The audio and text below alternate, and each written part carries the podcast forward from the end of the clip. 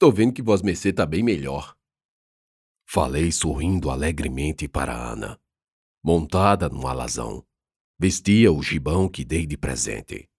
Na cabeça, um lenço cobria todo o coco, com um nó para trás. As cartucheiras cruzadas completavam o aspecto de uma guerreira do sertão. Ela também sorriu. Um milagre. Também, com as pulgas de Mãe Maria, tem quem não se cure? Realmente, concordei empolgado com o sucesso. Sua risada não desapareceu. Achei estranho. Era como se ela se prendesse para não rir mais. Como assim? Olhei em redor. Alzira ia na frente, a rédea frouxa, séria como sempre. Tia Maria ao lado, também querendo rir. Daí desatou-se na mangação, quase caindo da mula no saculejo de suas gaitadas. Isso era comum. Mas Ana, rindo à toa, não. Que está acontecendo? Era só o que me indagava. Qual o motivo da graça? Daí Ana explodiu numa gargalhada. Nunca vi aquilo de sua parte. Seguia a semelhante modo tia Maria, com a boca aberta desdentada, só gengiva e goela, as duas numa convulsão de tanto rir. Diabo! praguejei. Assaltava-me leve desconfiança das razões. Fiquei logo com vergonha e raiva. Não é possível. Eu fui para tão longe. Galeguinha é ligeiro na fala e na punheta. A velha soltou na maior cara dura. Aí eu me avermelhei, encarnado de vergonha. Não sabia o que dizer.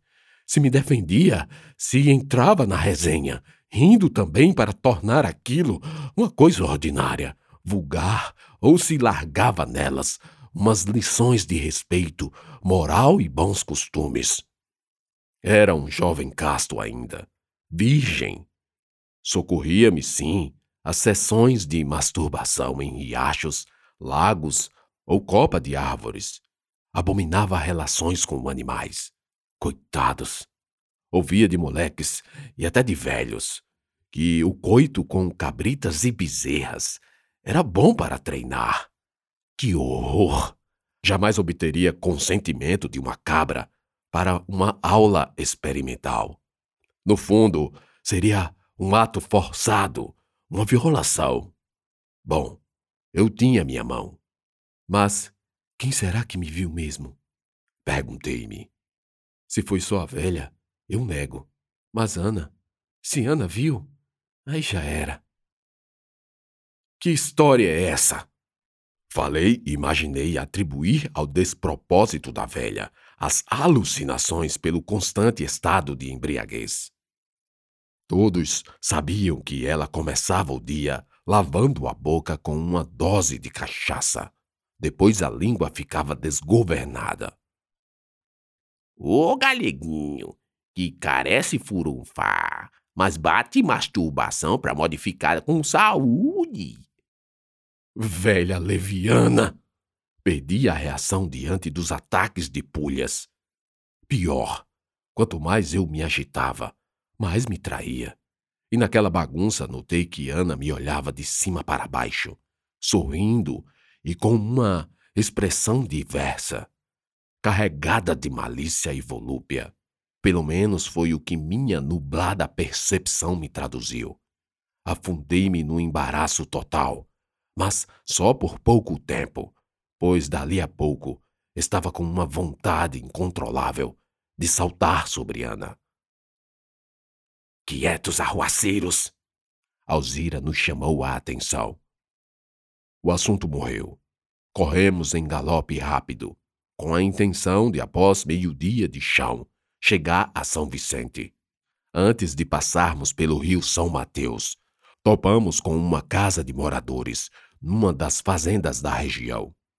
Nossa aproximação foi alertada por um dos rapazotes que escavacava buracos. Ele se levantou assustado e correu em disparada ao nos avistar. Era comum encontrarmos moradores, mas a maioria deles se trancava quando percebia a chegada de estranhos como nós. Acontece que depois de dois dias em pleno galope, precisávamos garimpar testemunhos sobre o casal de fugitivos. Não havia como seguir sem, ao menos, confirmar algo estranho pelas redondezas. Assim seria bom colher informações ali, e Alzira entendeu por bem parar naquela casa. Diminuímos o passo, agindo com cautela. Não estava totalmente escuro, mas o sol se encaminhava para seu sono. Ela foi à frente. Ô de casa! gritou no sotaque gaúcho, que pensei: pronto, agora vão cavar um buraco e sumir-se igual tatu. Silêncio. Ela chamou novamente. Ô de casa! Silêncio. Avancei com respeito, pigarreei e gritei. Louvado seja nosso Senhor Jesus Cristo! Esperamos. Para sempre seja louvado! Berrou de dentro uma voz masculina. E então meia porta se abriu, dando-a à mostra um senhor negro, ainda mal encarado, mas que logo se acomodou no peitoril da meia porta abaixo. Viemos na paz de Deus e só queremos fazer umas perguntas, se for do vosso agrado responder. Eu disse, ao passo que Alzira abandonou a interlocução. Sobre. Ele perguntou. Uns parentes nossos que se desgarraram da caravana, um moço e uma moça. Alguém cochichou lá dentro da casa de taipa. Cala a boca, mulher! O velho murmurou, virou-se para mim e disse: Sinto muito, mas não passou ninguém por essas bandas. Difícil. Olhei em redor. O lugar era só miséria. Duas reses magras, com os ossos quase furando o couro. Pastagem puída e seca. Podemos lhe deixar um agrado. O que é isso? Alzira cochichou ao meu lado. Olha lá o que estás pensando em fazer. O homem continuava em silêncio. Apeei, tirei o rifle com cuidado, pendurei a bandoleira no pito da cela, levantei as mãos para que ele visse. Aproximei-me um pouco e falei: Senhor, por modo de Nossa Senhora, meu amigo carece de nossa ajuda. Não faça essa desfeita. A mulher que outrora fora ordenada a ficar em silêncio enrompeu do lado do oitão da casa. Baixinha, cabloca de cabelos lisos e uma cara redonda. Veio agitando uma das mãos, enquanto a outra suspendia a saia de chita. Moço, eles passaram por aqui tem ao menos uns dois dias. Mulher do diabo, cala a boca, traste! O velho gritou, saindo da casa, quase derrubando a meia porta de baixo investiu contra a mulher, com quatro pedras na mão. Chispa para dentro, ainda arredia. Vamos, passa! E para você não tem nada a dizer. Luiz, o menino tá com um buraco na barriga. Você não larga de ser malvado. Senhor Luiz, eu tenho farinha, rapadura. Podemos deixar um tanto para vós mecer. Embendei o apelo. Olhei para os filhos todos pequenos, que se proliferavam saindo pela porta aberta. Uns cinco, a barriga que só uma bola. O velho, com olhos vermelhos em meio a uma cara dura, repleta de fios brancos e que se realçavam em sua pele negra, enfim esmoreceu. Sua mulher era bem mais nova e estava completa de razão na necessidade que se fazia urgente. Entramos na casa. Fora já estava escuro. Dentro, uma vela só. O fogo a lenha ajudava a providenciar também alguma parca luminosidade. Passaram por aqui, Antônio. Eu estava longe, caçando algum preá para essas cria minha. Chegaram e essa mulher aí deixou que eles dormissem no terreiro. A moça estava chorando, um choro sem fim. A mulher de Luiz, Maria, completou. Morri de pena da pobrezinha. Pois é, daí arribaram ao raiar do sol, ligeiro demais. Nem vi. Fez um silêncio. Então Luiz continuou. E o que vou dizer morra aqui. Porque senão Vós Mercê coloca essas criaturas tudo pequeno e inocente no inferno, deixando órfão de pai e mãe. Assenti. Pois bem, não demorou muito, o grupo do nego velho passou no encalço. Nego velho? Conhece, não? Não. O boato que corre é que o senhor Vicente de Maria, o tal nego velho, como é chamado, era do grupo do senhor Pereira. Senhor Pereira desceu para Minas e o nego velho arrumou-se com os coronéis aqui para continuar no cangaço. Isso todos sabem. Eu ouvira falar no senhor Pereira, acolhido pelo coronel Salvador, na passagem para Goiás ou Minas Gerais. Foi ele também quem deixou parte do bando sob os cuidados de Virgulino Ferreira, o lampião. E? Perguntei, mas quase sabia a resposta. E a turma do nego topou com seu parente. Certamente. Deixei um pouco de farinha, algumas rapaduras. Convenci Alzira de que poderíamos deixar carne seca também. E pelo adicional, Pedi abrigo só pela noite que já estávamos. Teríamos que pensar no que fazer. Montamos acampamento nos fundos e convencionamos revezamento para a guarda. Fiquei nervoso, ansioso. Não sabia o que fazer. Alzira não suspeitava do risco que era continuar e encontrar um grupo de cangaceiros experientes. E aí? Quer continuar? Perguntei a ela ao pé da fogueira. Claro. Espantei-me com a resolução. E o treino de tiro? Ana não sabe atirar. Passei a fabricar empecilhos. Faria de tudo para demover dela a ideia. Mas não teve jeito. Ana dissera a Alzira, em momento que não presenciei, que embora nunca houvesse atirado com um rifle Winchester, praticara tiros na caça a rolinhas e codornas. Ana, o que Vosmecê acha de a gente voltar? Oxe, já estamos aqui. Pra que voltar? Ela me respondeu enquanto azeitava a arma. E tu sabe atirar? Sei sim. Mas tu disse que não sabia. E por um acaso eu vou andar dizendo as coisas que sei fazer ganhando serviço de graça? Olhei para a cara debochada dela, um sorriso de malícia, que me convidava a algo, que me convidava a algo a mais que mera troca de palavras. Lembrei de mais cedo e do que tia Maria tinha dito. Ana mostrou aqueles dentes brancos e se abriu ainda mais. No mesmo instante, perto da fogueira que nos aquecia, eu fui pego pela mesma sensação da noite anterior. Desejo por Ana. E aí, quando já não me aguentava, ouvi um barulho. Ela também ouviu. Olhamos de lado, rápido se movendo em prontidão, e pude notar um dos filhos de Luiz se mexendo numa moita perto. Saia daí, infeliz! Ana disse, e o menino chispou. O susto me cortou a coragem para outra coisa e resolvi tentar dormir. Acordei apavorado. Sonhei que morria, que levava um tiro, e no céu eu estava numa fila onde só rapazes virgens aguardavam a vez da entrada. As outras já estavam se ajeitando para tentar ir na direção do rastro do nego velho. Como vamos fazer?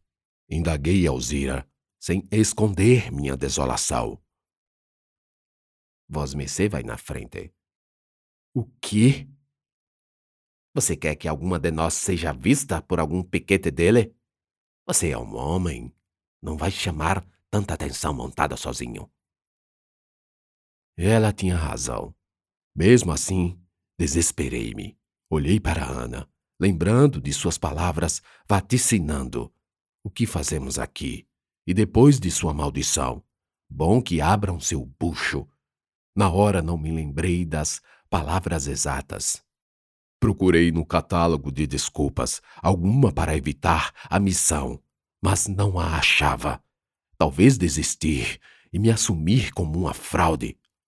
Chegava, mais uma vez, às encruzilhadas da vida, que sempre me colocavam entre escolhas mortais. Era sempre a mesma sensação, um pavor, uma agonia.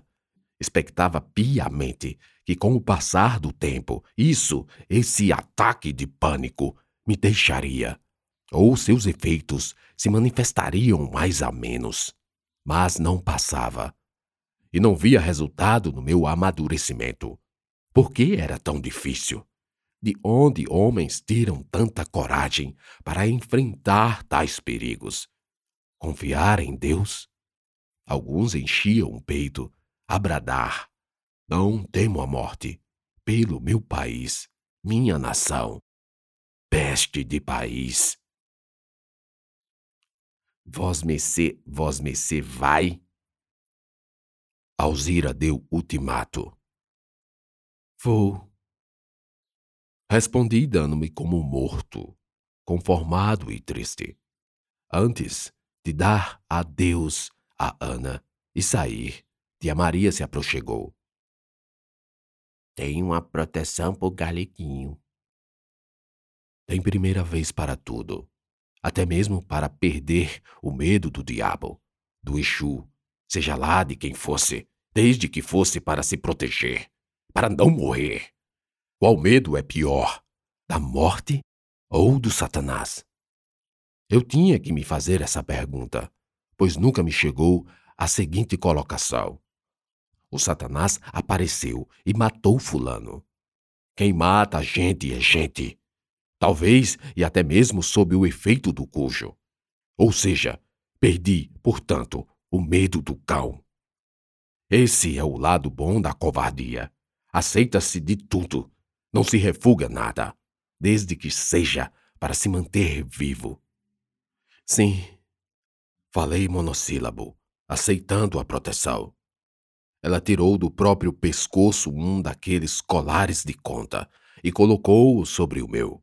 Coquinhos vermelhos e pretos, bolinhas pequenas. Rosário de Exu, será? Pensei. Por que não? Galeguinha é menino danado. Vai usar língua afiada pra inimiga acreditar. Vai falar bonito, seguro e forte. Falar igual homem grande. Homem brabo. Bará de galeguinho é boca quente. É bom rapaz. E é sabido. Vai sem medo, galeguinho. Vai que tu vai crescer. Leva tempo, porque Bará também levou tempo. Quando Bará careceu dos cuidados de algum, foi. Foi sim. Tempo de estripulia tá se acabando. E o pai do galeguinho arteiro soube inculcar nessa cabecinha dourada palestra para se saber tolerar. Larueixo! Gosto demais do menino. Vachunche vai com eu, que eu vai com Vachunche. Era tia Maria. Não era sua voz comum, fina e falhada. Era a voz áspera, dissonante, que topava no ouvido e apitava zum. Mesmo assim, era pura ternura, palavra de conforto Ouvindo tia Maria na sua versão manifestada, incrivelmente não senti pavor de outrora. Aliás, não senti nada.